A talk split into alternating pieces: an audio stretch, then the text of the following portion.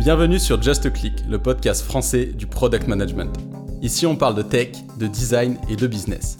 Je suis Thierry Michel et j'accueille chaque semaine des leaders du monde du digital. Ici, vous trouverez des retours d'expérience, des conseils et apprentissages concrets pour progresser en product management.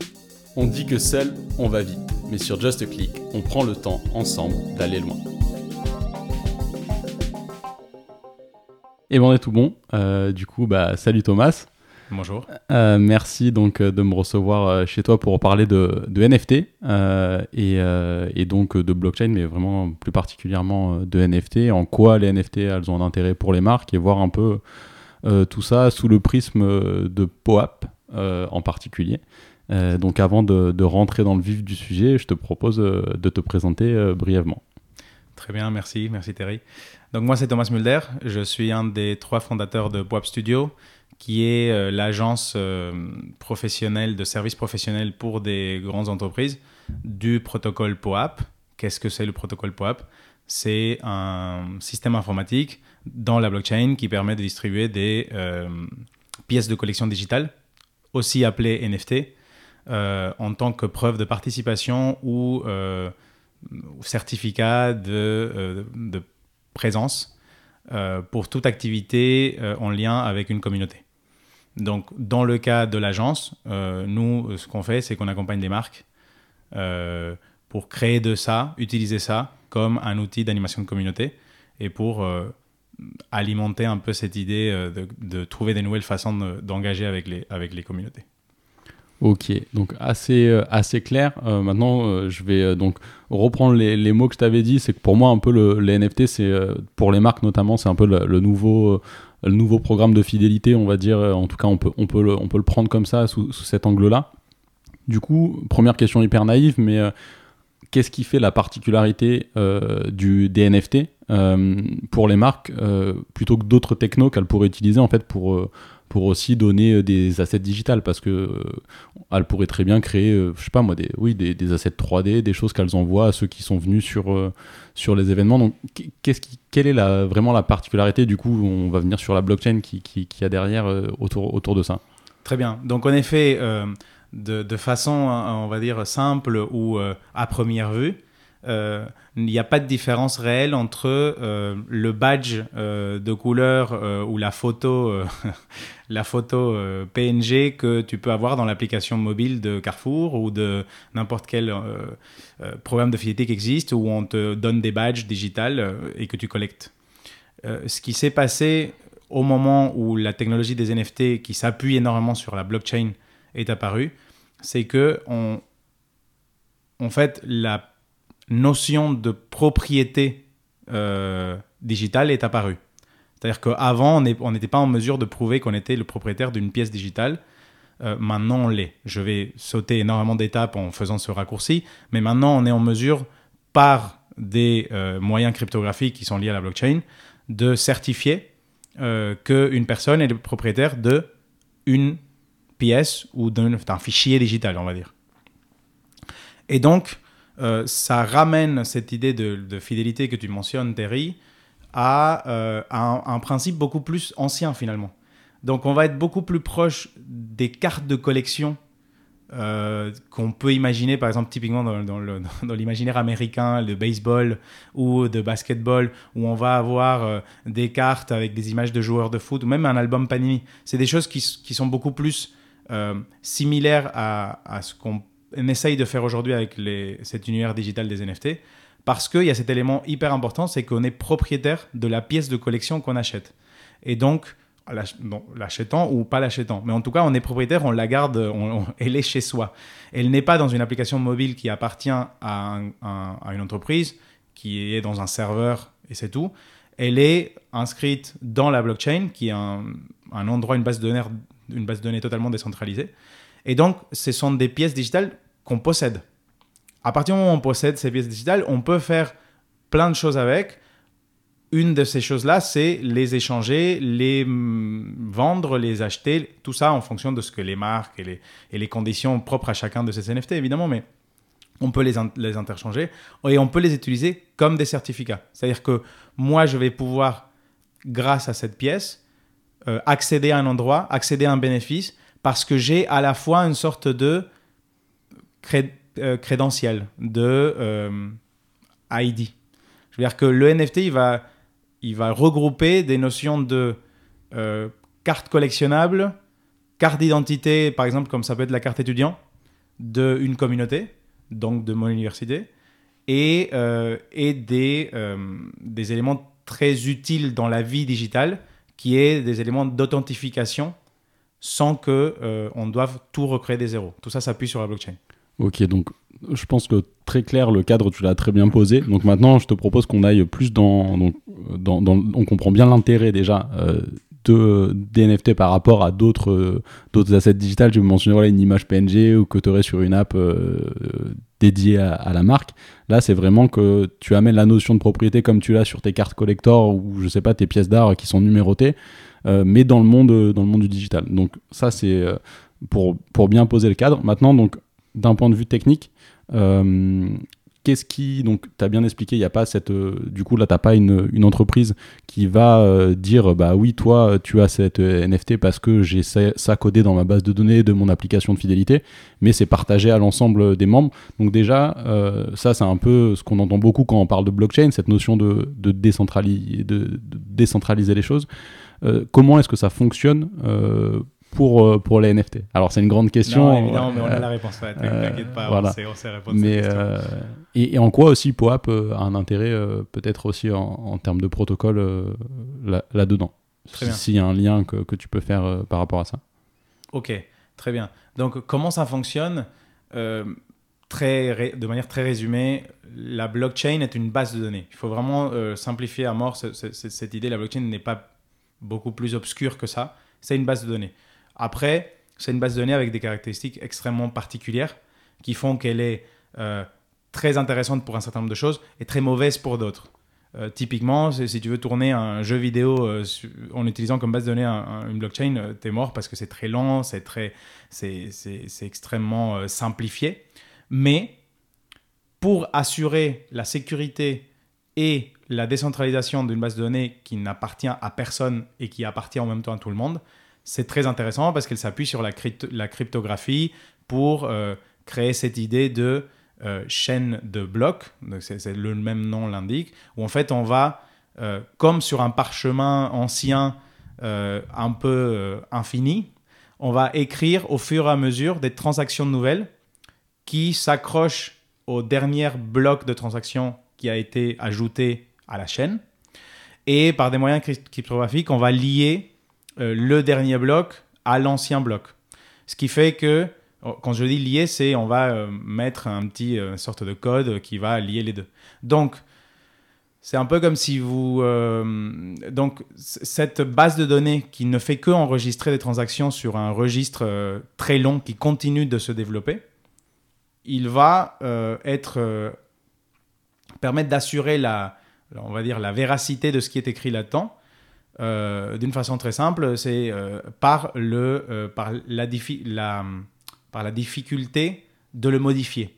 C'est-à-dire que si je veux modifier ma transaction, un peu comme si je voudrais modifier le, le bank statement de mon compte dans banque, que je ne sais pas traduire en français en ce moment, mais je, c'est allemand, dis-le-moi, le, le, relevé de compte.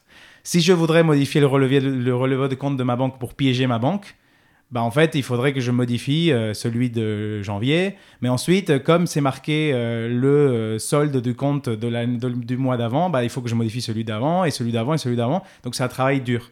C'est un peu le même, le même approche qu'à la blockchain pour assurer sa sécurité. C'est que si on veut modifier une transaction et dire bah, Terry ne m'a pas envoyé 100 euros, il m'a envoyé 200 000 euros, bah, en fait, il faut que je modifie tout le registre en entier, puisque tous les blocs, ils sont enchaînés entre eux.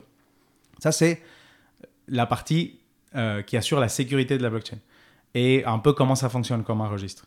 Donc cette technologie est apparue et ensuite euh, ça a permis de façon très simple et intuitive de remplacer le travail de registre qu'une banque mène. Donc cette idée de on va pouvoir décentraliser la finance mondiale. Euh, et donc on va pouvoir recréer un peu le travail qui fait une banque de manière très simplifiée évidemment par la blockchain avec des portefeuilles qui sont un peu les comptes en banque et euh, des, une crypto-monnaie qui est la monnaie d'échange entre les gens. Donc on enregistre des transactions, les gens ou les individus, les entités s'envoient des, de l'argent digital. Et c'est comme ça qu'est apparu, c'est comme ça. Ça, c'est le principe de base de l'idée de la blockchain qui est apparu avec le Bitcoin. Et ensuite, euh, beaucoup de choses se sont passées entre, mais euh, pour revenir aux NFT, les crypto-monnaies représentent, euh, les crypto-monnaies sont représentées dans la blockchain par des jetons qu'on appelle des jetons fongibles. donc, c'est des jetons qu'on collecte et qui ont des propriétés comme l'argent. C'est-à-dire que si moi je te donne 100 euros et toi tu me donnes deux billets de, 50, bah, c'est pareil. On n'a pas trop de problème là-dessus parce que l'argent, elle peut se diviser. Si moi j'ai un euro et toi tu as un euro, on a, au final c'est la même chose, peu importe quelle pièce on a chacun. Ouais, là, ce que tu veux dire par, euh, c'est vrai que parce que on dit direct NFT, on n'a même pas donné l'acronyme. Euh, quand tu quand tu dis euh, les jetons classiques crypto-monnaies sont fongibles, en gros, c'est que c'est équivalent, c'est qu'une pièce de 1 euro ou deux pièces de 50 centimes, on sait que ça a la même valeur. Et donc c'est ça quand on dit. Parce que fongible, c'est pas un mot de vocabulaire. Non, en effet, fongible c'est un mot technique économique que moi je connaissais même pas, mais en gros, et ce qui veut dire notamment, c'est que les les unités ne sont pas uniques et en même temps elles sont partitionnables. Yes à un moment, il y a eu le besoin ou l'intérêt de représenter dans cette même base de données décentralisée des éléments ou des assets ou des, ou des oui, on va dire des, éléments qui n'étaient pas fongibles. Donc, qui, ne, qui, étaient uniques et qui ne pouvaient pas se, se, se compartimenter ou se partitionner. Donc, c'est cette idée de non-fungible token, NFT, qui entre, en français se traduit par euh, jeton euh, non fongible, mais peu importe, c'est juste une représentation conceptuelle dans la blockchain de quelque chose qui est unique et qui nous appartient.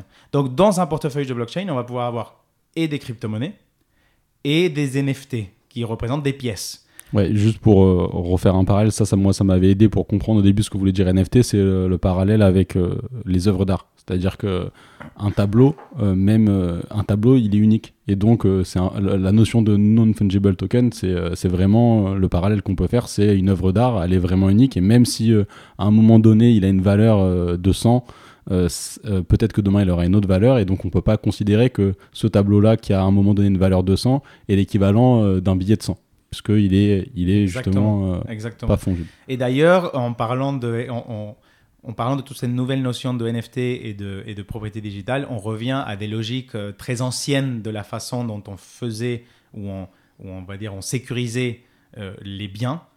Et donc peut-être qu'il faut vraiment s'imaginer que c'est la version digitale du coffre-fort où on va ranger dans ce même coffre, que c'est une boîte carrée, et du cash et des liquides, mais aussi le collier de perles de euh, la grand-mère, euh, le titre de propriété de la maison, l'œuvre d'art qu'on veut pas accrocher au mur pour que pour, qu'elle perde pas de la valeur. Ces, éléments, ce sont des pièces qui sont non fongibles. Je ne vais pas le déchirer pour te donner la moitié. C'est ces, NFT représentent ces, ces éléments-là. Et donc, à partir de là, on peut construire énormément de choses. Tu me demandais il y a très longtemps comment j'articule ça avec POAP. Bah, POAP, elle va POAP va euh, répondre à, un cas d'usage très précis autour de ces NFT, c'est de les utiliser un peu comme des pins, des badges, des jetons de, de, preuve de participation, comme ça aurait pu être un élément physique qu'on recevait quand on allait à un, événement euh, qui nous intéressait ou une expérience de vie. C'est-à-dire qu'on était tous très contents de euh, conserver le ticket de notre concert des Rolling Stones dans un tiroir. Bah, en fait, euh, les NFT vont te donner cette possibilité de le faire de, de façon digitale et POAP va agir uniquement dans ce use case. Donc, se concentrer, euh, ce protocole va se concentrer dans ce use case, c'est de distribuer à des communautés euh, des, un jeton commun qui va être un jeton unique par ce qu'on appelle nous des drops, donc des, des distributions. Euh, tout le monde aura le même parce que tout le monde a participé de la même, euh, de même événement ou, de la même, ou a le même souvenir ou la même euh, expérience de vie. Donc tout le monde aura un jeton comme une espèce de pièce digitale qui est, qui est, qui est dans l'occurrence circulaire, mais il, pourrait ne pas l'être. il faut vraiment penser à cette idée de cocarde, de médaille, de de, oui, de reconnaissance. Donc si je fais l'analogie avec, mettons, un concert des Rolling Stones, si vous étiez dans le cas d'une entreprise qui, pour ce concert-là, fournissait par exemple des pins à la sortie, ce que fait POAP, c'est permettre de vous positionner comme cette entreprise qui viendrait sur le concert par, euh, en partenariat avec les Rolling Stones pour juste donner des pins à tous les gens euh, qui, qui sortent du concert, vous, vous allez permettre euh, du coup aux marques, de la même manière que physiquement elles pourraient donner ces pins et uniquement à ce moment-là, durant cet événement, de le faire au travers du coup d'assets digital. C'est ça? Exactement, c'est exactement ça. En rajoutant toute une, toute un, une, énorme, une énorme quantité de choses qui peuvent se créer autour de ça parce qu'on ne parle plus d'un bien physique euh, inerte, entre guillemets, on parle d'un, élément digital qui a des propriétés euh, supplémentaires, comme celui d'être une preuve, euh, un certificat de, qui, sert un peu de preuve et de, crédentiel. Donc ça veut dire que moi, je peux ensuite dire tous ceux qui ont le pins digital POAP de tel événement, bah en fait, ils vont pouvoir accéder à un autre événement, ils vont pouvoir réclamer des bénéfices, ils vont pouvoir, je vais pouvoir savoir lesquels de ces pins ils ont. Tout ça, du coup, rajoute énormément de possibilités à, une notion, euh, je, vais dire, simplifiée ou simpliste de un goodie à la fin d'un spectacle. Quelque chose qui est très intéressant, peut-être qui, qui, peut être plus encore euh, un exemple simple à comprendre, c'est la fameuse médaille au bout de la course euh, ou au bout du, euh, du, challenge sportif que chacun aurait fait. C'est-à-dire qu'aujourd'hui, c'est très commun, tu finis une course, euh, une course à pied, à la fin, on te donne une médaille. Cette médaille, tu es content de l'avoir, tu es content de la, la garder, il y, a, il y, a une signification sentimentale autour de ça mais à un moment, ça devient un élément physique euh, qui devient un peu encombrant. Soit on a un tiroir de médailles et on a un peu son trophy room à la maison, soit à un moment, elle passe à la cave et un peu plus tard, bah, on dit bah, qu'est-ce qu'on fait avec toutes ces médailles-là euh, Ou avec la médaille de mon, de mon marathon des années euh, d'il y a 20 ans. Bah ok, on va, allez, on va, on va le jeter. mais c'est quelque chose qui est important pour les organisateurs de l'événement comme un levier de marketing, d'engagement. Il y a des services supplémentaires qui sont vendus dessus, où on peut graver son prénom. Tout ce concept de créer de l'engagement créer et pouvoir servir le marketing des boîtes avec ces pièces de, digitales, ben en fait, va être potentié par une solution comme POAP, qui va avoir le côté peut-être moins tangible, mais à la fois beaucoup plus ample du digital. Ça va lui permettre de renvoyer vers différents canaux, de les orienter vers des endroits où la marque a envie de les orienter, de construire cette idée de collection propre, un peu album Panini, comme tu l'as mentionné, ce genre de choses. Ouais, parce que là où la médaille physique elle peut finir dans la cave, voire pire à la poubelle, euh, l'idée là c'est que les NFT du coup vont continuer à vivre au travers d'autres services que tu peux, que les marques pourraient faire vivre euh, grâce au fait que, grâce aux solutions que vous pourrez proposer au travers de, au travers de POAP. exactement ça, et on peut, on, va pouvoir jouer plus sur l'angle de de la reconnaissance du, euh, de la valeur sentimentale que chacun donne à un POAP parce que ce POAP représente quelque chose de très important pour lui comme, comme le succès sportif ou, la, ou, ou, à, s'être dépassé à soi-même. Et donc plutôt une valeur de collection euh, personnelle avec un intérêt euh, peut-être de, euh, de se donner envie et de inciter à aller dans la course suivante et récupérer le suivant. Ou on peut l'orienter beaucoup plus dans une approche beaucoup plus d'échange de communauté, où en fait des, des, achievements, que je ne sais pas trop dire en ce moment en français, des euh, récompenses, des récompenses ou, des succès personnels au sein d'une communauté vont pouvoir être euh, échangés. Ça, comme des gens échangent euh, aujourd'hui sur eBay des, je sais pas, des, des, éléments de marque anciens, je dis n'importe quoi, mais les gens vendent comme des pièces de collection des boîtes à cookies ou des boîtes à biscuits de la marque Lu. et, et, ils sont vendus par un certain prix parce qu'ils sont un élément décoratif. Donc et parce qu'il donne accès à un certain euh, connaissance de l'histoire de la marque, ces POAP qui peuvent débloquer des bénéfices aussi pourraient être vus comme des éléments qui vont amplifier l'impact de la marque dans une communauté où ils vont pouvoir eux-mêmes se les échanger, se les, se les vendre, se les acheter et obtenir ces bénéfices. Ok, très, très clair sur le besoin, sur l'intérêt. Maintenant, j'aimerais qu'on rentre un peu plus dans le détail technique euh, de, qu'est-ce que c'est, parce que du coup, si je dis pas de bêtises, il y a vraiment deux aspects. Tu as POAP, un protocole euh, open source et des services additionnels que vous, vous allez pouvoir fournir euh, aux marques autour de ce protocole. donc déjà, qu'est-ce qu'est-ce que ça veut dire qu'être un protocole sur la blockchain tel que POAP? Et j'en profite pour glisser une autre question. Donc, tu as très bien résumé, je pense, qu'est-ce que c'est que, que, la blockchain. Et tu as fait le parallèle avec les cryptos, qui est, on va dire, la vulgarisation la plus connue euh, de, cette technologie. Mais quand tu as parlé des cryptos, donc tu as parlé des bitcoins, mais aujourd'hui, il y en a, pléthore. On a les plus connus Bitcoin, Ethereum. Après, je connais pas tous les noms, mais bon, bref, il y a plein de, plein de cryptos qui existent. Et donc, tu peux posséder des cryptos sur. Euh, sur euh, bah, tu peux avoir de l'Ethereum, du, crypto, du Bitcoin, etc. Est-ce que les NFT, c'est pareil? Est-ce que du coup, il faut être sur une blockchain spécifique? Euh, pour pouvoir euh, du coup avoir des NFT spécifiques. Et du coup derrière où est vraiment parce qu'on parle de possession digitale donc d'assets virtuels mais je pense que c'est toujours intéressant de le ramener au monde physique et concrètement d'expliquer où ça se trouve. C'est-à-dire que euh, blockchain c'est une base de données totalement décentralisée donc très compliqué à pirater. Pour autant on voit des spécialisations. Enfin voilà on voit le Bitcoin on voit Ethereum on voit donc comment ça se passe au niveau NFT et puis après revenir du coup sur POAP en termes de protocole, qu'est-ce que, qu'est-ce que ça permet euh, de faire Conceptuellement, euh, chacun peut, n'importe qui peut créer une blockchain et n'importe qui peut euh, créer la possibilité de, de, gérer des tokens non fongibles dans cette blockchain et, et ça marchera. Après, il y a une notion d'adoption et d'utilisation qui est très importante.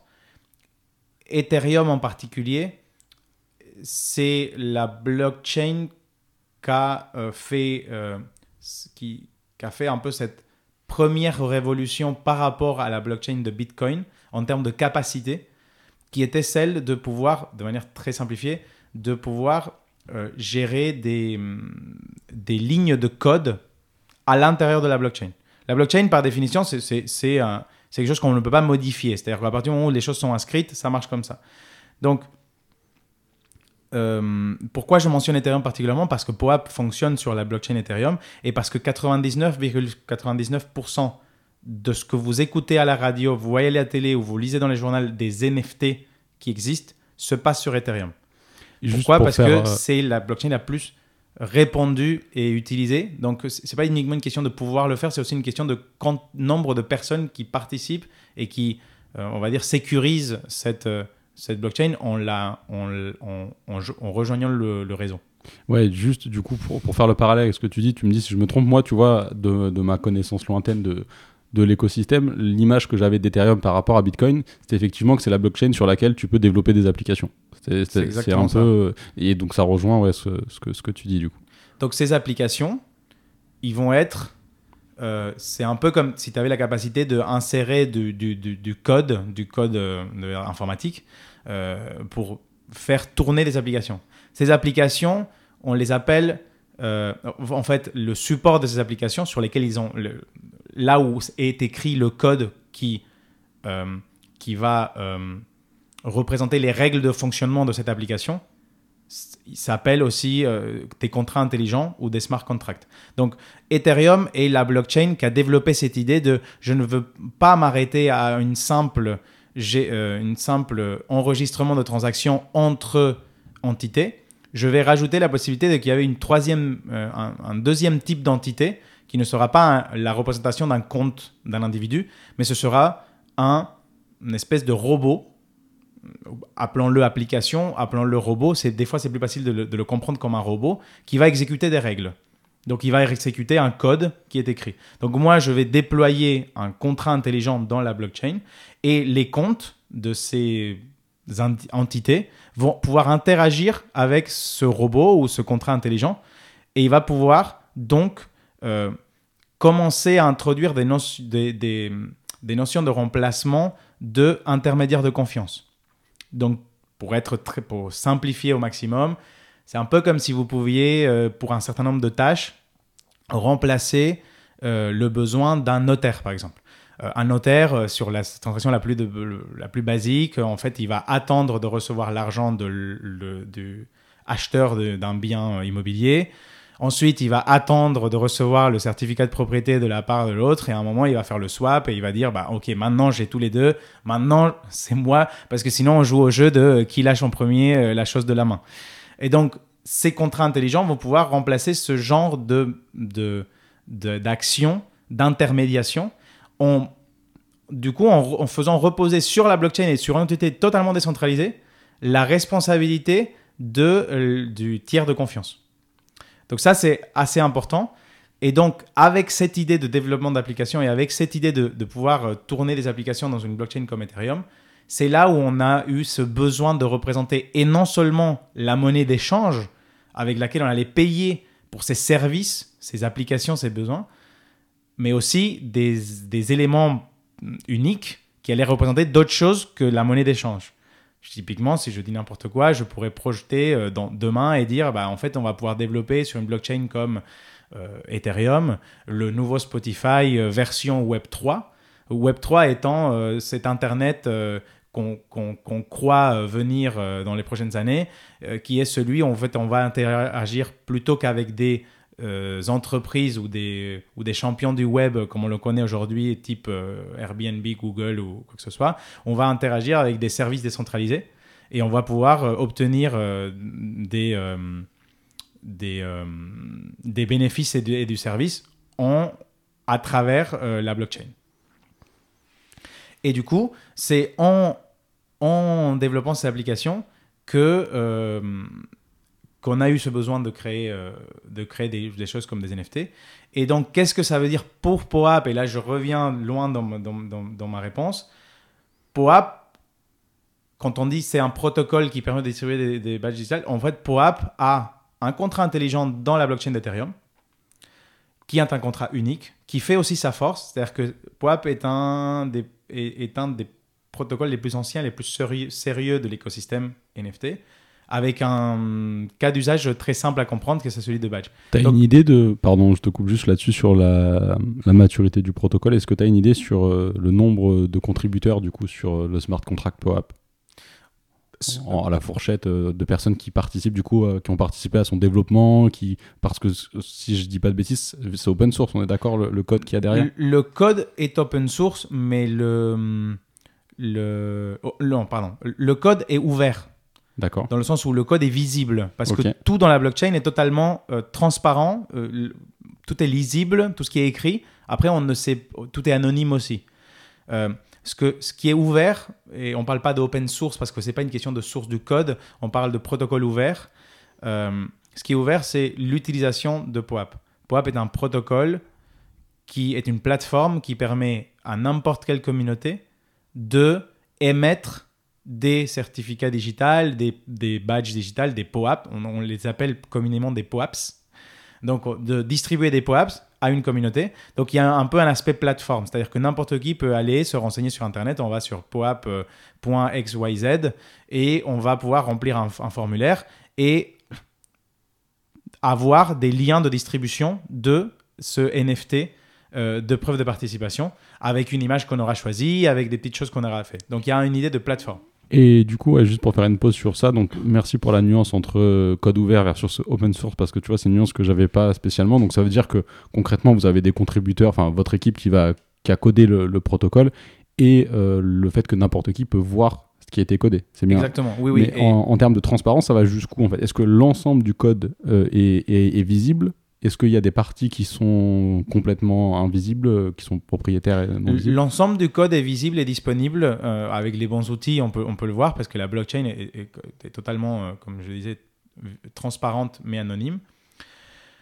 Après, il y a une, y a une compagnie qui s'occupe de gérer une entreprise qui s'occupe de gérer ce protocole et d'en assurer euh, sa sécurité et d'en assurer la maintenance. Ça, ça veut dire que sur la blockchain, ce protocole, ce, contrat intelligent existe et distribue des POAP, mais il a besoin d'être mis à jour, euh, maintenu, euh, amélioré. Et donc ça, c'est des choses qui sont faites par l'équipe de POAP.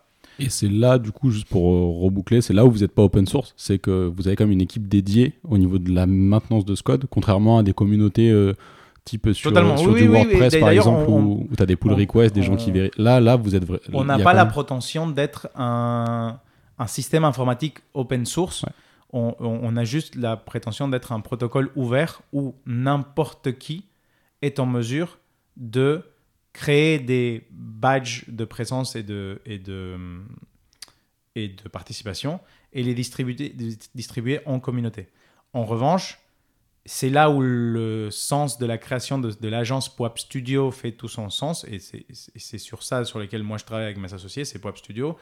C'est que l'idée, c'est de pouvoir euh, maintenir, construire ce protocole, le maintenir et le faire tourner à, des coûts euh, très importants. Et maintenant, POAP est devenu le plus grand distributeur au monde de, de en tout cas euh, sérieux, de NFT. Pourquoi? Parce que comme tout le monde peut s'en servir, bah, en fait, il y a déjà 6 millions de ces badges qui sont distribués euh, dans, euh, dans le monde. Euh, et donc 6 millions de NFT qui sont distribués à, des membres des communautés par ces communautés. Donc pareil, je, refais, tu me dis si je dis une bêtise, mais j'essaye de, rephraser avec PMO pour simplifier les choses. on reprend l'exemple des cartes ou des badges, des badges des Rolling, des Rolling Stones.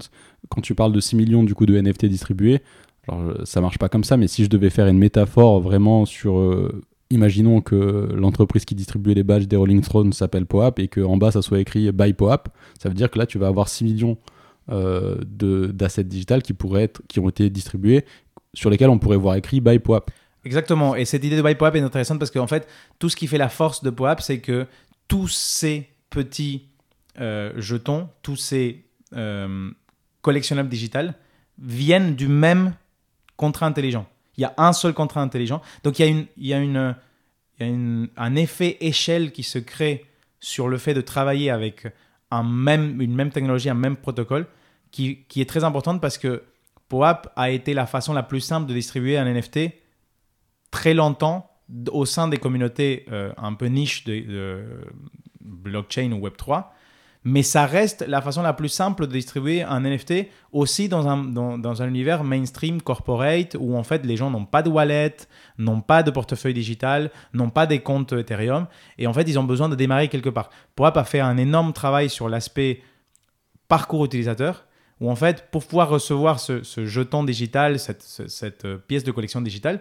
on a simplement besoin de donner, si on n'a pas encore un, un portefeuille digital, un email pour pouvoir le réserver et pour le, trans le transformer en NFT ou le migrer à la blockchain plus tard quand on sera, quand on sera suffisamment mature pour le faire ou quand on, aura, quand on aura compris comment ça marche ou on sera intéressé à ça. Ce qui fait que les marques peuvent, peuvent devenir un peu comme les initiateurs de leur communauté dans cet univers NFT. C'est-à-dire que j'ai ouais. pas besoin de grand chose pour avoir un POAP au début. Et, euh... et, je pense, notion importante, pareil, arrête-moi si je dis une bêtise, mais quand tu dis on a besoin juste d'un email pour en gros le réserver, ça veut bien. Parce qu'on pourrait se dire, mais attends, il m'expliquait avant que la blockchain, tout est décentralisé. Là, en fait, il me dit que juste avec un email, il garde mon NFT. Non, en fait, tu gardes le fait qu'il va falloir émettre un NFT, mais tu vas pas, toi, en tant Exactement. que POAP, avoir l'NFT. Totalement. Donc, ça, c'est une nuance. On, on, ne peut pas faire, on ne peut pas. Euh, t'assurer la propriété euh, d'une un, pièce digitale euh, en, en s'appuyant sur des NFT si on a on n'a pas un portefeuille, un portefeuille de la blockchain Ethereum dans lequel pouvoir te donner ce, cette pièce digitale. Donc, on est obligé de créer des passerelles dans ce sens. Et POAP a souvent été appelé un peu comme du Web 2.5, parce que tant que tu as une collection de POAP ou de petits badges avec un email, en vrai, tu restes dans un web très, très Web 2. Je veux dire, en fait, on peut toujours faire ça. Euh, moi, je mets un email et je collectionne des pièces. L'idée, c'est de pouvoir aussi euh, être suffisamment souple pour être inclusif. Nous, on est, en tant qu'agence, on est confronté tout le temps à cette problématique. Les marques, ils veulent bien euh, se prêter au jeu, jouer avec nous. On, a des, vraiment de super belles références. On a travaillé avec beaucoup, des, avec beaucoup de marques de luxe, beaucoup de marques premium, beaucoup de marques qui, en fait, sont les premiers impactés par cette idée de révolution digitale. En fait, il y a le monde de l'art qui a été révolutionné par les NFT, parce que cette idée de propriété digitale. Et tout de suite, ceux qu'ils ont euh, en, deuxième rang, c'est euh, l'univers du luxe, euh, du fashion, de la mode, des, marques premium, où leur, leur story, storytelling de marque fait que, en fait, ils vendent pas uniquement un, bien, ils vendent aussi une histoire autour. Et donc, toute cette idée artistique de, raconter une histoire avec des pièces de collection, tout ça se marie très bien avec des marques premium. Donc nous, on travaille presque exclusivement avec, avec ces marques-là, euh, en leur proposant d'utiliser cette technologie pour raconter des histoires et pour créer des collections un peu propres, dans cette idée un peu album Panini qu'on mentionnait. Et, euh, Et pour revenir un peu à, à- à ce que tu demandais avant, donc tous les badges sortent du même smart contract. En revanche, dans ce, dans ce paquet, il va avoir euh, bah, les euh, POAP que toi, tu as voulu donner euh, pour euh, ton anniversaire ou ton mariage à tes 25 amis.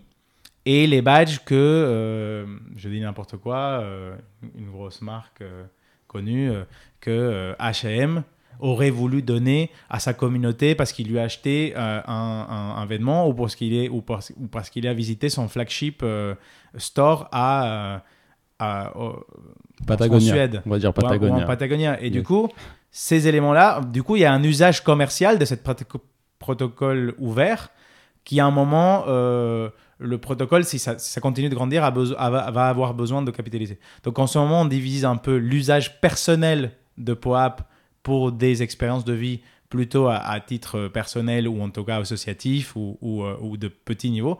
Mais si on commence à vouloir créer des campagnes euh, marketing avec euh, POAP, ça, ça va engendrer euh, des coûts parce que, parce que derrière, il y a un bénéfice commercial pour l'entreprise. Et donc, du coup, il y a un peu un- une façon de, gérer ça comme ça. C'est un peu, il y a l'usage commercial qui, est, euh, qui va devenir payant très bientôt avec des montants très bas par pièce.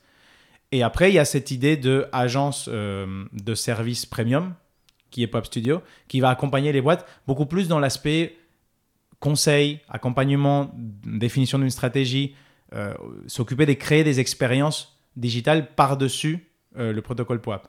Notamment, je donne un exemple, nous, pour les entreprises, on crée des parcours digitaux de, de collection de ces pièces qui sont totalement brandés par rapport à la marque, qui sont euh, RGPD compliant, qui, qui, qui répondent à beaucoup de besoins du monde corporate européen et mondial. Euh, en revanche, euh, quand on distribue euh, pour son anniversaire un POAP, on va passer par des pages hyper standardisées avec le look and feel de POAP et, ça va être beaucoup plus simplifié. Nous, on va, pouvoir ajouter un- un- une couche de customisation très importante pour répondre à des besoins corporate. hyper, hyper clair. Et donc, par rapport à, par rapport à un peu, donc, je pense que tu as, bien dépeint euh, ce que vous faites, ce que fait POAP. Euh, ça me fait juste penser, j'en profite pour poser une question sur la notion layer 1, layer 2. On, on parle souvent de, de ce ce couche 1, couche 2 fin sur, sur la blockchain. Là, POAP, ça se positionne à quel niveau du coup? C'est du layer 2 C'est du. Est-ce que. Est-ce que tu pourrais Le- définir un peu de- ce que. de- là, ça, ça commence à être un peu à la limite de, ma, de mes capacités techniques d'expliquer bien ça. Moi, je le comprends plus ou moins, mais c'est d'expliquer bien ça. Très clair. Faut pas. Moi, je pense que ça, c'est une notion un petit peu différente. C'est-à-dire que la notion de layer 2, c'est une notion, euh, c'est une idée technique de dire, en fait, à un moment, la blockchain, typiquement celle d'Ethereum, avec cette idée qu'elle permet de créer des applications dessus, en fait, elle devient très congestionnée, pour le dire de manière simple. C'est, on demande à une blockchain de faire quelque chose qui, est, qui commence à être trop volumineux. Donc, l'idée du layer 2, n- très conceptuelle, c'est de dire, en fait, on va faire des espèces de mini blockchain par-dessus la blockchain, il y aura une espèce de colonne vertébrale principale qui sera la blockchain Ethereum. Et il y aura des choses qui vont se passer ailleurs. Et on va mettre des points de contact et des, euh, on va inscrire des informations résumées et compactées de ce qui se passe dans les autres blockchains, dans la colonne vertébrale, de base pour assurer la sécurité des, des éléments. C'est un peu comme, un peu comme si vous, je vous disais, OK, avant de euh, enregistrer la transaction dans la blockchain Ethereum, je vais attendre un mois de transactions qui se passent à côté dans, une autre, dans un autre endroit. Je vais compacter tout ça dans un résultat final et je vais l'inscrire dans la blockchain une seule fois. Au lieu de mettre 100 transactions, je vais mettre une seule. Et donc, ça, va permettre de alléger la charge euh, à, à- la charge à laquelle Ethereum doit répondre pour euh, eff- effectuer des tâches euh, dans un deuxième niveau. POAP euh, utilise plus ou moins cette notion-là. C'est-à-dire que si moi je voudrais euh, créer un NFT directement dans la, blockchain d'Ethereum, ça, ça suppose que la blockchain effectue un sorte de travail. Pour effectuer ce travail, la blockchain, est rému- rémunérée. C'est-à-dire cette idée de décentralisation vient avec un modèle où, pour la faire tourner, il y a quelqu'un qui doit stocker euh, ces éléments. Ça, ils sont, stockés de manière totalement éclatée et décentralisée dans plein d'ordinateurs dans le monde. Ça, c'est le principe conceptuel comme ça. euh, un peu comme, quand on télécharge un film euh, pirate, pas, comme si je l'avais fait jamais, mais euh, c'est le même principe. Et, euh, et du coup, euh, pour rémunérer le travail des gens qui collaborent à la maintenance de la, du réseau, en fait, chaque transaction qui est réalisée dans Ethereum, il y a une toute petite partie qui est prise pour, euh, pour rémunérer le réseau. Et donc, quand on crée un NFT, quand on, crée un NFT, on, le- on appelle ça minter, donc forger un NFT comme si c'était un, une médaille. Quand on la forge, en fait, le réseau récupère un petit peu euh, d'argent. Du coup, moi, je, moi en tant que euh, créateur d'expérience autour le protocole POAP, moi, je ne peux pas dire à des gens qui ne savent même pas ce que c'est la blockchain, ben, en fait, il va falloir payer pour avoir le pins digital. Donc, pour résoudre ça, POAP, ce qu'il fait, c'est qu'il assume les coûts de transaction des créations des POAP, mais il les minte pas sur la blockchain euh, principale Ethereum, mais il le mine sur une chaîne parallèle d'Ethereum qui, qui s'appelle euh, Gnosis Chain, euh, sur laquelle on travaille, et qui est très, très ancienne et très confiable. Et en fait, on peut, les coûts de transaction sont beaucoup plus bas dans cette blockchain que dans Ethereum, même si elles sont liées. Et donc, on va pouvoir le minter de façon gratuite pour le collecteur. Donc, nous, en assumant tous les coûts de, tous les, tous les coûts de transaction. Ce qui veut dire que non seulement il faut, on est en mesure de rendre plus simple l'accès, euh, la barrière à l'entrée, on va la simplifier, sinon qu'on est en mesure aussi de distribuer un POAP à des personnes qui n'ont pas encore des crypto-monnaies. Autrement, il faut avoir un wallet, un portefeuille digital, et il faut avoir déjà des la crypto-monnaie, genre par exemple Ethereum, il faut avoir des Ethers dans ton portefeuille digital d'Ethereum pour pouvoir minter un NFT pour la première fois. Parce que ça, c'est beaucoup de pas, beaucoup d'étapes et des barrières à l'entrée pour le monde euh, des gens euh, qui n'ont pas euh, des wallets digitales, des wallets dans Ethereum. Donc du coup, POAP répond et résout beaucoup de ces problèmes-là. Et du coup, la question qui me vient, après je veux pas non plus être trop long, mais la question qui me vient sur, suite à ça, c'est comment tu ramènes ça, parce que POAP c'est sur Ethereum, mais là comme tu expliques, du coup le mint des NFT POAP, ils sont faits sur une blockchain parallèle, mais est-ce que du coup ça peut être remis dans, le, dans la blockchain Ethereum Ça peut être remis totalement. Mais par contre, là, on va demander à l'utilisateur, le propriétaire de ce, de ce POAP, de payer les, les frais de transaction. On va te dire, bah, ok, très bien, tu peux le migrer à, à- à la blockchain principale, mais euh, paye euh, les coûts de transaction qui peuvent être très élevés à des moments différents sur la- le réseau Ethereum. Ça peut, ça peut coûter 25, 30, 50 dollars de euh, minter un NFT. D'accord. Donc pour des NFT qui sont des pièces d'art qui valent 5 millions, bah, tout va bien, il n'y a pas de problème. Mais pour une preuve de présence, euh, c'est un sujet. Si je dois payer 25 dollars à chaque pour, pour les récupérer, bah, ça, devient cher le, le- Et du coup, le smart contract POAP, il est présent sur Ethereum et sur cette blockchain euh, alternative également. Oui, mais après, c'est une, blockchain qui est très liée à Ethereum. Donc, en gros, ce qui se passe, c'est que quand on le sort de une, elle est dans l'autre, mais il n'est plus, euh, enfin, il n'est pas, il n'est pas dupliqué. D'accord. Ok. Euh, là où on, travaille énormément, c'est dans les intégrations sur les, fournisseurs de portefeuilles digital. Et typiquement, la grande majorité des portefeuilles digitales existants et les plus connus, comme celui physique, un peu un champion français, qui est, Ledger, comme euh, Coinbase Wallet, comme euh, Rainbow Wallet, euh, maintenant MetaMask est en train de finir l'intégration. En fait, l'idée, c'est pas que les gens aient besoin de passer tous ces POAP à mainnet Ethereum. Plutôt, l'idée, c'est que les portefeuilles comprennent que les POAP sont une pièce qui, qui ont une valeur de statut dans l'univers digital. Parce qu'en fait, ça, ça commence à te définir un peu ton profil. Tes POAP, c'est un peu tes expériences. Euh, que les gens puissent les visualiser dans le portefeuille plutôt que, euh, que les gens aient à les, à les- à les migrer pour pouvoir les voir. Et donc, tous ces, portefeuilles digitales que je viens de mentionner, ils affichent de manière native les POAP parce qu'ils vont scanner la blockchain euh, parallèle dans laquelle POAP euh, mint ses, badges, ses, preuves de, présence. Et du coup, tout simplement, on les, visualise et c'est tout. Et ça finit là. Donc nous, on est beaucoup plus euh, partant dans ce sens-là. C'est-à-dire l'idée, c'est qu'on le comprenne comme un élément du profil de la vie ou, mm, Web 3, de, de la nouvelle vie que les gens ont commencé à avoir, plutôt que qu'on les oblige à, payer des frais de transaction pour les, pour les migrer. Ouais, donc pour, pour refaire mes sujets, en fait, ce que tu expliques, c'est que là, on est rentré très dans, enfin, dans la partie technique, mais d'un point de vue utilisateur lambda, ce que je veux, c'est pouvoir voir que j'ai effectivement ces assets digitaux et grâce à des partenariats ou en tout cas le fait que les, les, les wallets, enfin les, du coup les ledgers et autres euh, soit intégré sur cette blockchain moins connue, mais en tout cas qui, dans laquelle POAP euh, crée ses, NFT, permet du coup à celui qui a un, wallet ledger de voir effectivement qu'il a ses POAP et il n'a pas besoin lui de savoir que c'est sur Ethereum ou sur, ou sur une autre blockchain tant qu'il peut voir qu'il les a et qu'il peut les échanger en fait. Exactement. Donc, on est euh, plus là sur un aspect de, comme tu disais, de notion de, de, de preuve, preuve sociale ou en tout cas, enfin, une notion vraiment d'usage que POAP devienne aussi euh, quelque chose euh, un peu comme la référence de, euh, des NFT dans, dans, le Web3. Quoi. C'est déjà plus ou moins le cas. Donc, on est vraiment le leader à discuter sur, le, sur la preuve de présence. D'ailleurs, POAP, ça veut dire Proof Attendance Protocol. Donc c'est vraiment... Ah oui, ça je ne l'ai pas dit, j'aurais dû le dire au début. POAP, donc POAP, c'est parce que c'est Proof of Attendance Protocol. Euh, et, donc, c'est cette idée de euh, je, donne des pièces euh, en tant que preuve de participation ou de présence. Et POAP est le plus ancien, le plus gros et un peu le seul sur ce créneau.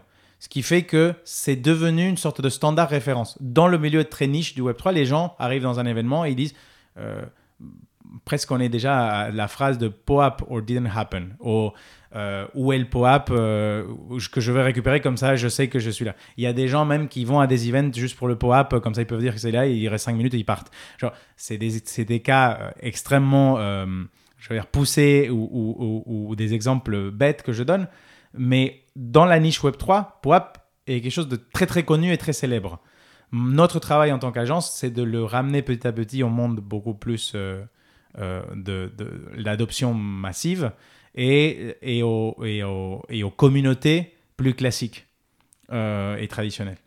Très, très clair. Et du coup, pour peut-être finir sur une note un peu moins technique, au niveau des, des NFT pour les marques, donc là, tu as vraiment expliqué en quoi ça pouvait avoir un intérêt. Euh, quels sont toi les gros challenges, les gros enjeux que tu vois pour les marques et les difficultés qu'elles peuvent rencontrer ou qu'elles rencontrent déjà sur euh, bah, passer à l'usage des NFT euh, dans le cadre des programmes de fidélité, de, faire vivre leur communauté? Quels sont un peu les vrais points de friction qu'il y a alors, on connaît les points de friction de base qui sont ceux de l'usage, c'est-à-dire, mais POAP y répond, comme tu disais déjà, sur, euh, grâce à, l'expérience utilisateur que vous pouvez fournir au, travers de la plateforme pour créer ses propres collections, etc. Mais quels sont un peu les gros, les gros points de friction qu'il y a aujourd'hui et les problèmes à résoudre dans ce milieu-là pour permettre aux marques d'utiliser euh, euh, le plus possible les NFT pour, pour leurs programmes de fidélité et tous les programmes de partenariat? Moi, je pense que le, un, des challenges importants, c'est celui de ne pas euh, considérer que les, communautés sont totalement étanches et de créer une sorte de chose parallèle que, que pour les... Euh, allez, euh, une sorte de segmentation théorique du jeune crypto fan qui aimerait bien avoir, avoir des NFT pour, qui engagerait bien avec des, ces pièces digitales, donc des pièces de collection digitale. Euh, et considérer que à part il y a euh, les gens qui euh, ont par contre eux le programme de fidélité normal et classique. Tout, tout le challenge pour moi ou la difficulté c'est d'essayer de construire des histoires communes et inclusives où on va ramener un petit peu de cette nouvelle technologie et on va pouvoir l'intégrer dans un programme de fidélité unique et qui, qui, qui, qui valorise la vraie fidélité par rapport à la marque et pas la segmentation que le marketing aurait envie de faire pour attaquer. Donc, et c'est aussi un peu mon deuxième point, c'est l'aspect opportuniste ou pas. Moi, je pense que les marques doivent travailler beaucoup sur l'histoire qu'ils veulent raconter et la façon dont ils veulent la raconter avec quelque chose d'un peu plus euh, peut-être euh, euh, consistant dans le temps, où on va proposer des bénéfices et des ou des ou des ou des oui des bénéfices ou des accès qui sont en lien avec la communauté qu'ils ont, qui répondent à un vrai besoin de leur communauté, plutôt qu'un aspect purement opportuniste de, en fait, je vois que d'autres marques vendent des collections de, de euh, NFT et ils se font euh, de l'argent. carrément, parce qu'en fait, euh, il y a beaucoup de marques rentrent comme ça dans l'univers Web3, c'est-à-dire qu'ils lancent une collection NFT, pas du tout avec PoApp, mais ils lancent une collection NFT, les gens l'achètent, achètent les pièces, un peu comme c'était les cartes baseball dont je parlais, ils achètent les pièces, et après, bah, en fait, il y a 10 000 personnes qui sont là et qu'il faut animer. Il faut leur faire faire des choses, il faut continuer à les engager, et ils, ils ont engagé avec la marque souvent d'une façon totalement différente à celle dont la marque a l'habitude. C'est-à-dire que si tu es Gucci, tu vends des sacs euh, et tu as une communauté à côté qui t'a acheté des bonhommes euh, qui disent Gucci euh, comme, comme une pièce digitale. C'est juste que ces personnes-là qui, étaient, qui ont acheté le bonhomme, bah, en fait, ils n'ont jamais rentré dans une boutique Gucci s'acheter un sac. C'est juste, ils engagent avec la marque de façon différente. Donc, soit on se comporte avec des stratégies totalement silotées, et c'est ce qui s'est passé plus ou moins jusqu'à présent, à part quelques contre-exemples. Mais je pense que le, challenge des marques, ça va être commencer à introduire cette notion de fidélité et de pièces digitales dans des programmes de fidélité beaucoup plus inclusifs et qui, qui soient euh, qui soit facile à comprendre, euh, où, en fait il y a cet aspect où l'aspect euh, aussi utilisation et UX est résolu. Ok, très, très clair, gros, gros enjeu quand même autour de ça parce que c'est pas, Enfin, même avec l'échange, je vois, c'est pas simple pour des néophytes de rentrer dans le sujet, mais du coup, ça veut dire qu'il y a plein d'opportunités, plein de choses à construire autour. Donc, euh, donc Pour donner peut-être un ordre de grandeur, pour que, pour que les gens comprennent euh, et, aussi euh, atterrissent un petit peu tout ce que je dis, nous, on travaille avec des marques comme la pharmaceutique Bayer, avec Michelin, qui lance une collection NFT et qui ensuite a fait quelques événements. Euh, ou euh, des euh, marques de luxe français comme Christian Louboutin, mais aussi avec Visa, mais aussi avec... Donc ça peut vraiment partir dans tous les sens en termes de domaine d'activité.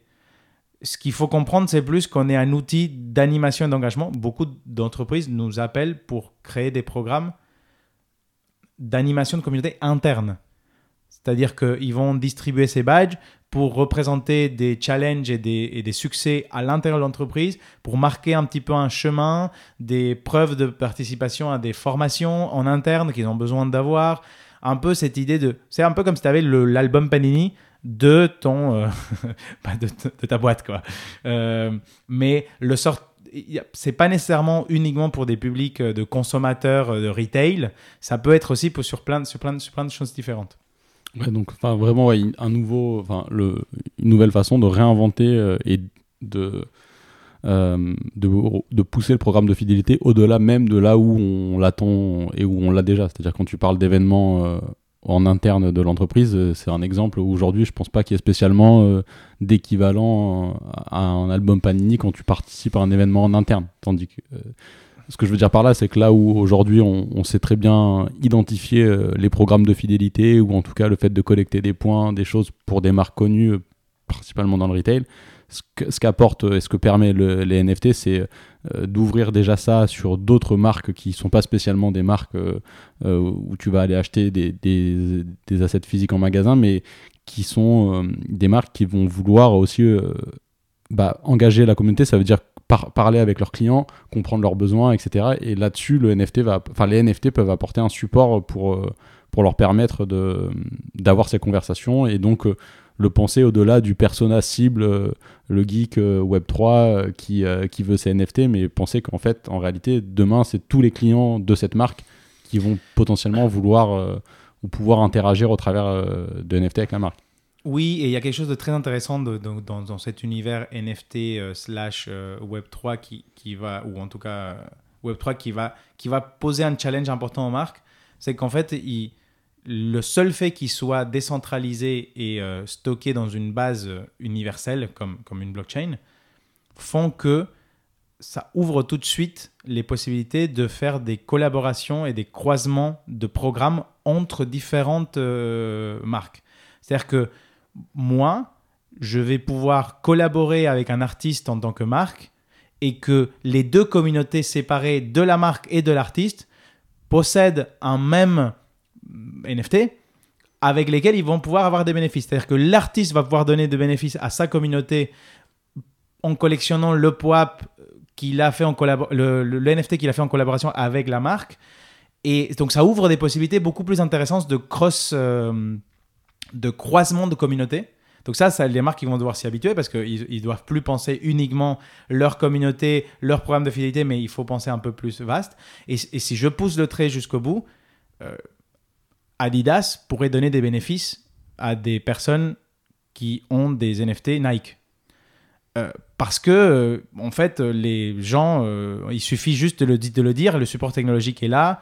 il est, en fait, le fait de travailler sur des programmes de fidélité avec des, avec des pièces de collection digitale fait qu'on on, aussi on, on, a beaucoup moins de, de de création d'infrastructures. C'est-à-dire que toute la partie sécurité, enregistrement, l'application qu'on devrait développer pour que tout ça soit présent dans une application et qu'on ne puisse pas euh, la hacker et qu'on puisse pas dire bah en fait moi j'ai accumulé 1000 points alors qu'en vrai c'était pas toi c'était quelqu'un d'autre. Tout ça on n'a plus besoin de le faire parce que tout ça c'est supporté par l'infra de la blockchain. Maintenant il faut travailler sur les histoires sur euh, qu'est-ce qu'on raconte et comment et, comment le fait et, comment on le fait avec un univers qui est beaucoup plus ouvert qu'avant et aussi un peu plus anonyme donc il y a beaucoup de choses à, modifier. Ouais, beaucoup de sujets, je pense aussi moi d'autres épisodes à venir sur ça. En tout cas, je pense qu'on a fait un bon tour euh, et euh, on est rentré en douceur pour aller après un peu plus dans, le cœur du sujet euh, des NFT. Mais merci pour tout, tout ce partage. Du coup, pour aller vers mes deux questions un peu type de, de fin d'échange, la première, du coup, c'est est-ce que tu as des convictions ou une conviction forte avec laquelle tu es en général en désaccord avec tes pairs, donc dans le milieu, là pour le coup, Web3, NFT, blockchain euh, je suis quelqu'un d'assez peu, euh, de, très diplomate dans ce sens-là, donc j'ai pas, j'ai rien où je me sens que je suis en, confrontation avec mes pairs.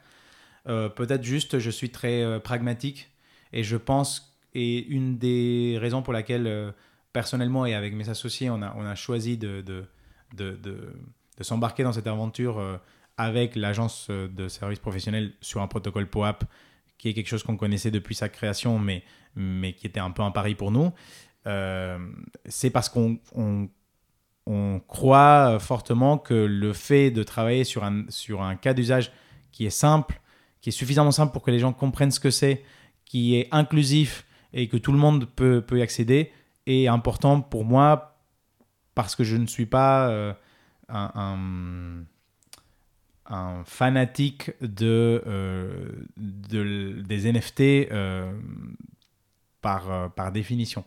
Donc, moi, je crois dans la vraie valeur ajoutée que ça, ça peut apporter à, à, des gens. Donc, c'est pour ça qu'on travaille beaucoup sur cet aspect de, au final, qu'est-ce que le membre de la communauté, il y gagne à collecter ces badges, qu'est-ce qu'il ce qu'il y a derrière, est-ce qu'il y a un aspect purement sentimental, et si c'est un sentimental, bah, ça suffit largement, mais, mais qu'est-ce qu'il y a derrière, et on travaille beaucoup sur cet aspect ok, si vous le donnez, pourquoi vous le faites? Dans quelle raison? L'idée, c'est de ne pas l'utiliser un peu comme le coupon euh, ou, flyer distribué euh, par un parachute euh, que tout le monde peut avoir et que personne n'a un intérêt, mais que vraiment ça a une valeur et de communauté et personnelle. Et donc on travaille sur cette, on travaille beaucoup sur ça, sur cette idée de quelle est la vraie valeur ajoutée qu'on peut, qu'on peut apporter. donc ça, c'est je ne je, je suis pas dans l'âme un collectionneur NFT.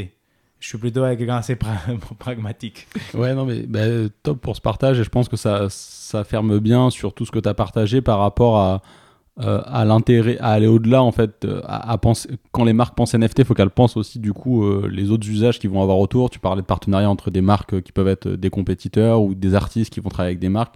Et donc chacun va pouvoir apporter des choses à ces communautés respectives grâce euh, à cette technologie-là sans avoir à se poser trop de questions sur les parties euh, est-ce qu'il y a de la fraude ou autre parce que justement ça on peut le confier euh, à la blockchain et, du coup faire confiance aux algorithmes qu'il y a derrière.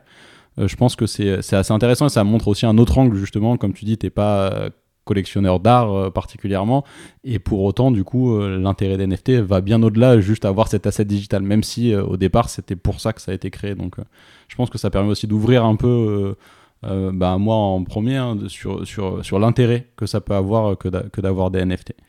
Donc, euh, merci pour ça. Et sur euh, du coup la dernière question, c'est les ressources Rocco de lecture, les choses qui toi t'inspirent. Donc ça pas nécessairement sur le Web 3 ou sur les NFT, ça peut être des choses qui n'ont rien à voir, mais toi ce qui te nourrit intellectuellement et comment tu quelles seraient des, ouais, des, des choses qui t'inspirent? Moi, pour mon travail, bah, je, je c'est un un milieu qui est euh, où tout s'invente euh, sans arrêt. parce qu'en en fait, on, vend quelque chose qui, qui, n'existait pas et qui commence à exister. Donc, c'est très compliqué. Il y a très peu de ressources bibliographiques euh, sur de ce, que c'est ou de ce que c'est pas. Euh, moi, à titre personnel, j'ai j'ai été intéressé par cet univers blockchain, crypto-monnaie, ensuite NFT euh, il y a déjà 5 ans. Et à titre personnel, j'ai bien aimé aller essayer de comprendre le fonctionnement technique un petit peu pour, pour essayer de savoir au final qu'est-ce que c'était. Donc, euh, moi, je me rappelle d'avoir euh, d'avoir fait un petit peu, euh, d'avoir été surpris ou étonné de, cet aspect un peu, ah waouh, il y a vraiment un nouveau truc qui a été, qui a été créé avec le, le papier blanc ou white paper de, de Bitcoin, que c'est vraiment cinq pages où en fait on lit quelque chose et on dit ah ouais, en fait il a résolu un problème extrêmement difficile d'une façon assez élégante euh, et ça ouvre un nombre de possibilités assez incroyables. Et ensuite, euh, et ensuite donc c'est beaucoup d'échanges oraux, beaucoup d'échanges avec des personnes. Donc plutôt, je vous incite à participer à les événements des communautés euh, blockchain, NFT euh, euh, et, crypto, qui, qui commencent vraiment à devenir chaque fois plus partie du monde normal. Donc, ce n'est pas des geeks dans une conférence, c'est vraiment tout le monde, du directeur marketing jusqu'aux aux, étudiants intéressés, ou en passant par les, les, les marques qui veulent euh, qui veulent être présentes. Donc vraiment, il y a beaucoup de choses qui se passent dans cet univers euh, Web3 et notamment en France. Euh, il y a beaucoup de conférences, beaucoup d'échanges. Donc moi, je vous invite plutôt à vous renseigner sur ces conférences où vous pouvez rencontrer vos pairs et commencer à comprendre ce qui se passe un peu dans cet univers bouillonnant. Ok, super. Bah, merci pour ton temps et ton partage, Thomas. Merci beaucoup. Ça y est, l'épisode est terminé. Si celui-ci vous a plu, vous pouvez me soutenir en laissant une note et un commentaire sur votre plateforme d'écoute préférée. Aussi, n'oubliez pas de vous abonner à l'émission pour être sûr de ne rien manquer. A très bientôt sur Just Click, le podcast français du product management.